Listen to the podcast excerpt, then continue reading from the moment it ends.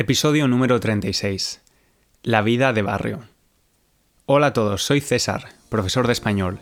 Estás escuchando Spanish Language Coach, un podcast para estudiantes de español de nivel intermedio. Aquí escucharás temas interesantes relacionados con España, con los idiomas y otros temas actuales o relacionados con la sociedad, la psicología o el desarrollo personal, por ejemplo. Si quieres, además de escuchar el audio, puedes leer de forma gratuita, gratis, la transcripción de todos los episodios en www.spanishlanguagecoach.com. Además, también te invito a seguirme en Instagram o en Facebook en la cuenta Spanish Language Coach. Por último, si tienes 30 segundos libres, me harías un gran favor si puedes dejar un pequeño comentario en iTunes o en otra plataforma donde estés escuchando este podcast porque eso ayuda mucho a crecer el podcast y ayuda a que otras personas puedan descubrirlo también. Así que te lo agradeceré infinitamente si puedes hacerlo. Este episodio, el episodio número 36, es un episodio especial porque no voy a leer el guion, no voy a leer una transcripción, sino que va a ser un poco un, episodio un poco más natural. Voy a hablar simplemente, tengo algunos puntos que me gustaría tratar, pero no voy a estar hablando de forma guionizada, así que probablemente escucháis muchas muletillas, esas palabras sueltas que usamos los españoles para conectar las ideas y ese eh, tan típico cuando eh, acabo de hacerlo, cuando no sabemos qué decir después. Es también un episodio especial porque además de estar grabando el podcast en formato audio, también lo estoy grabando en vídeo con una cámara y voy a subir el vídeo a YouTube. Entonces, este episodio lo puedes escuchar en tu plataforma de podcast, como siempre, o si quieres puedes ver, puedes ver el vídeo en YouTube en el canal Spanish Language Coach, que es un canal que he creado y donde voy a subir vídeos con un contenido muy similar al del podcast. Esta semana es exactamente lo mismo. Vas a escuchar lo mismo en este episodio que lo que puedes ver en el canal. Pero a partir de la próxima semana, en el futuro, los temas van a ser diferentes. Quizás es un tema complementario al episodio de podcast o un tema completamente diferente. Así que te animo a ir a YouTube, eh, Spanish Language Coach, a suscribirte para poder ver los vídeos. Me apetece experimentar, ahora tengo menos miedo a la cámara porque al principio, cuando hice el podcast, tenía miedo al micrófono, tenía miedo a la cámara, ahora me siento más cómodo, así que me apetece experimentar. Quiero experimentar con YouTube y también porque hay muchos temas de los que me gustaría hablar que necesitan un apoyo visual y quiero enseñaros cosas, imágenes, vídeos, entonces creo que YouTube es, el, es la plataforma adecuada para ello. Pero por supuesto, el podcast continúa. A mí el podcast y grabar podcast me encanta. Así que empezamos el episodio. En primer lugar, también quiero decir que en el episodio de hoy voy a tratar, voy a hablar sobre el tema de drogas y drogadicción, adicción a las drogas. Simplemente un pequeño aviso porque quizás no te apetezca escuchar nada sobre este tema. Voy a hablar de la vida de barrio en España, de la vida en un barrio español. Pero, ¿qué es exactamente un barrio? Si buscamos en el diccionario nos dice que un barrio es una extensión, un grupo de personas que viven en un, en un área, en una zona, normalmente en una ciudad, y que comparten algunas características, algunas peculiaridades. Normalmente, cuando viajamos como turistas, no visitamos los barrios de las afueras, los suburbios, normalmente visitamos el centro de la ciudad, ¿no? El centro histórico, los, barrios más importantes suelen estar dentro del centro de la ciudad. Pero también existen los barrios que no son tan turísticos, los suburbios, y cuidado con esta palabra porque es un falso amigo. La palabra suburbio en español tiene generalmente una connotación negativa.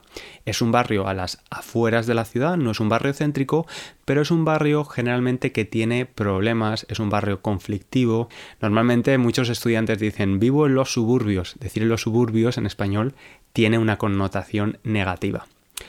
Bueno, yo me crié en un barrio, en un barrio que quizás eh, podemos catalogar de suburbio, porque ahora os contaré, había algunos problemas, algunos conflictos, pero también pues tengo muy buenas experiencias y muy buenos recuerdos de vivir en un barrio y creo que un barrio español tiene ciertas peculiaridades, ciertas cosas diferentes que por ejemplo no veo en los barrios de Londres donde vivo ahora mismo. Pero me gustaría hablar de eso, del barrio español, cómo es un barrio en España, cómo es un barrio español y cómo es la vida de barrio. Yo he vivido toda mi vida en un barrio hasta los veintipico años, hasta los 23 o 24 años creo que me mudé a Londres y, es algo muy especial. Os cuento un poco la historia de cómo yo terminé mm, criándome, es decir, desde, desde pequeño hasta los veintipico años, cómo yo acabé en ese barrio, porque, porque lo hice. Mi familia, mi familia materna, la familia de mi madre, vivían en un pueblo muy pequeño en el interior de España pero a finales de los 70, principios de los 80, ocurrió un fenómeno en España y en muchos otros países denominado éxodo rural. Muchos eh, españoles que vivían en el interior de España, en pueblos y que trabajaban en el campo, se tuvieron que ir a la ciudad, tuvieron que emigrar a las ciudades porque en el, en el, campo ya no había trabajo. La agricultura era cada vez más técnica, había cada vez más máquinas y se necesitaban menos personas que trabajaran en el campo, en la agricultura y en la ganadería. Por eso mi familia, a mediados de los 80, mi familia materna decidió mudarse a una gran ciudad como era Valencia, que es la ciudad donde yo nací.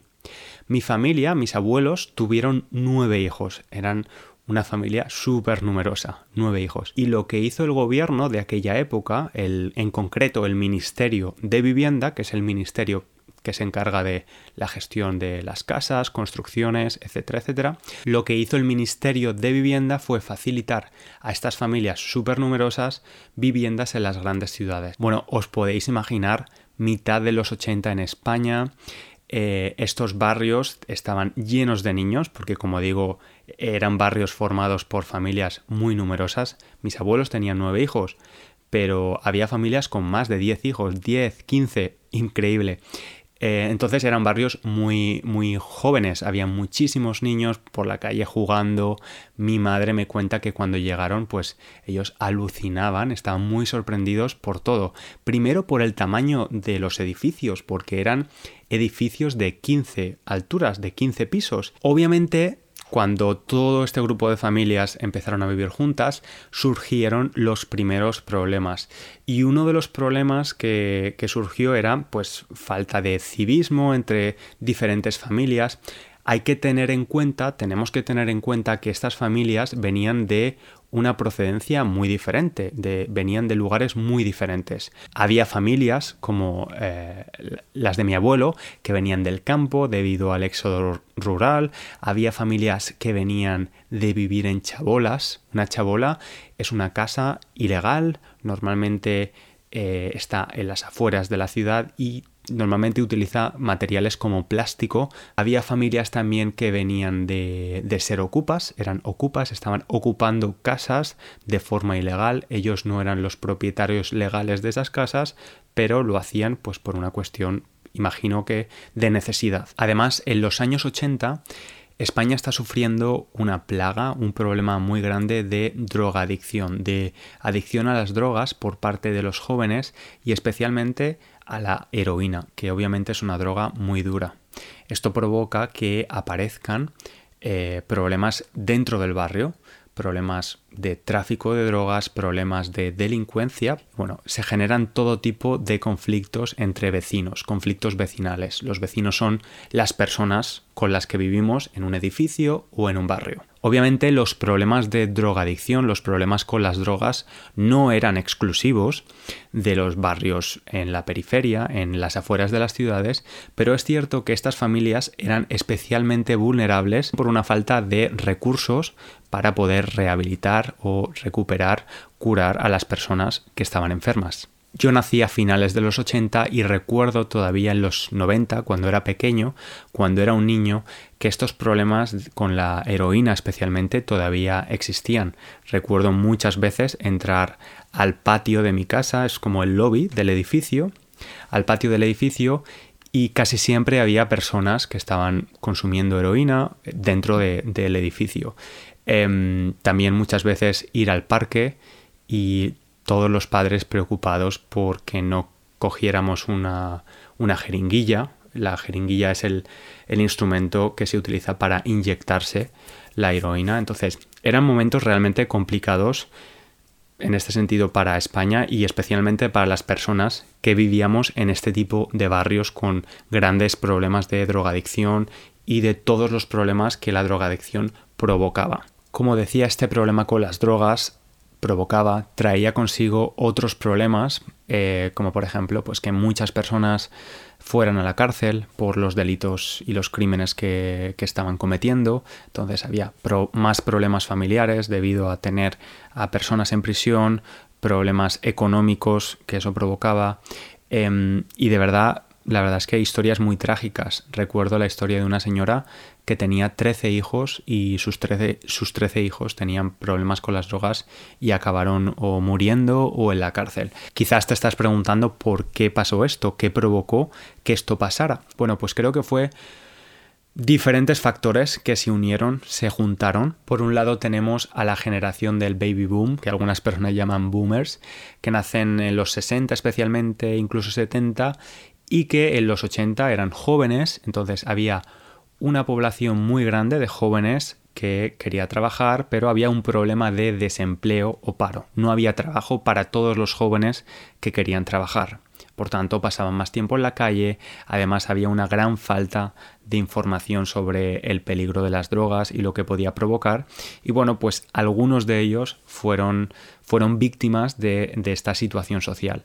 Obviamente esto que te estoy contando forma parte de, la problemática de barrios de este tipo, especialmente en esos años, pero también tengo recuerdos muy positivos de vivir en un barrio así, en un barrio con familias tan grandes y con familias de procedencias muy diferentes. Había algo en común en la mayoría de estas familias y es que no eran familias ricas, eran familias de clase trabajadora y clase muy humilde. Y la música estaba muy presente en la mayoría de familias. Yo recuerdo el flamenco, la rumba, la guitarra en la calle, la gente bailando, tocando música en la calle.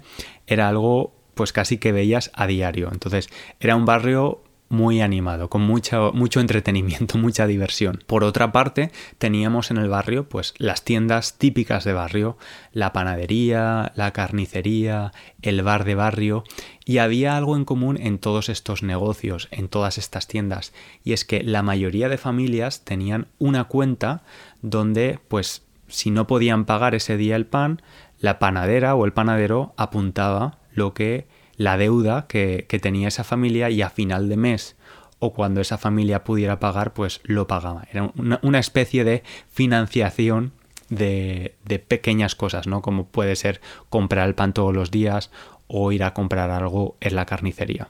Es algo que ya no existe, de hecho. Quizás te estás preguntando si la situación en el barrio ha cambiado. Y sí, ha cambiado, ha cambiado, para mejor. La situación ahora es mejor. Hay una nueva generación de personas viviendo. Eh, la importancia de la educación es más grande también. Las personas están mejor educadas, más formadas, tienen más información. También se pasa menos tiempo en la calle. Antes, pues como decía, muchos jóvenes no tenían trabajo, estaban todo el día en la calle y eso provocaba, pues bueno, que empezaran a experimentar con drogas, por ejemplo, o, a entrar en no bandas, porque no, no, había un problema realmente de bandas, pero pues había grupos un poco más conflictivos, etcétera, etcétera. Ahora es diferente. También en mi barrio en concreto, la, la parroquia, que es una, una, parroquia, es una iglesia pequeña, eh, también hace una gran labor porque ayuda a esos niños actualmente hablo, hoy en día, ayuda a niños quizá de familias un poco más desfavorecidas o de familias em, con problemas, les ayuda a ver otra realidad o hace excursiones con ellos, hacen viajes con ellos y es una forma de que estos niños que vienen de familias desfavorecidas puedan ver otra realidad. La verdad es que vivir en un barrio de este, de este tipo te hace aprender muchísimo. Vivir allí tantos años me ha enseñado la importancia de la educación, de la formación, de la información, de conocer las cosas, de mm, cómo cooperar, cómo, cómo poder solucionar conflictos con personas que son muy diferentes a ti o que son similares a ti, a ser creativo también, porque había familias, como digo, con muy pocos recursos que tenían que dar de comer quizás a 10 personas con un solo salario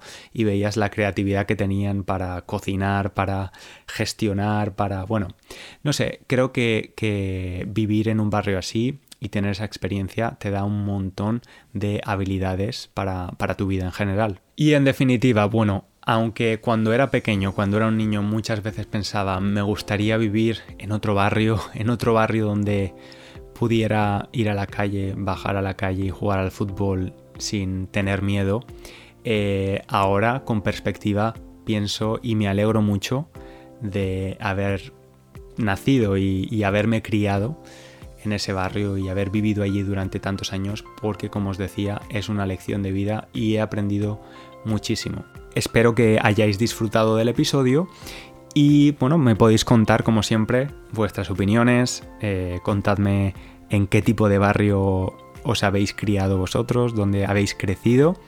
Estaré encantado de escucharos y nada, hasta aquí hemos llegado. Nos vemos en, o nos escuchamos, mejor dicho, en el episodio próximo. Muchas gracias y un abrazo. Chao, chao.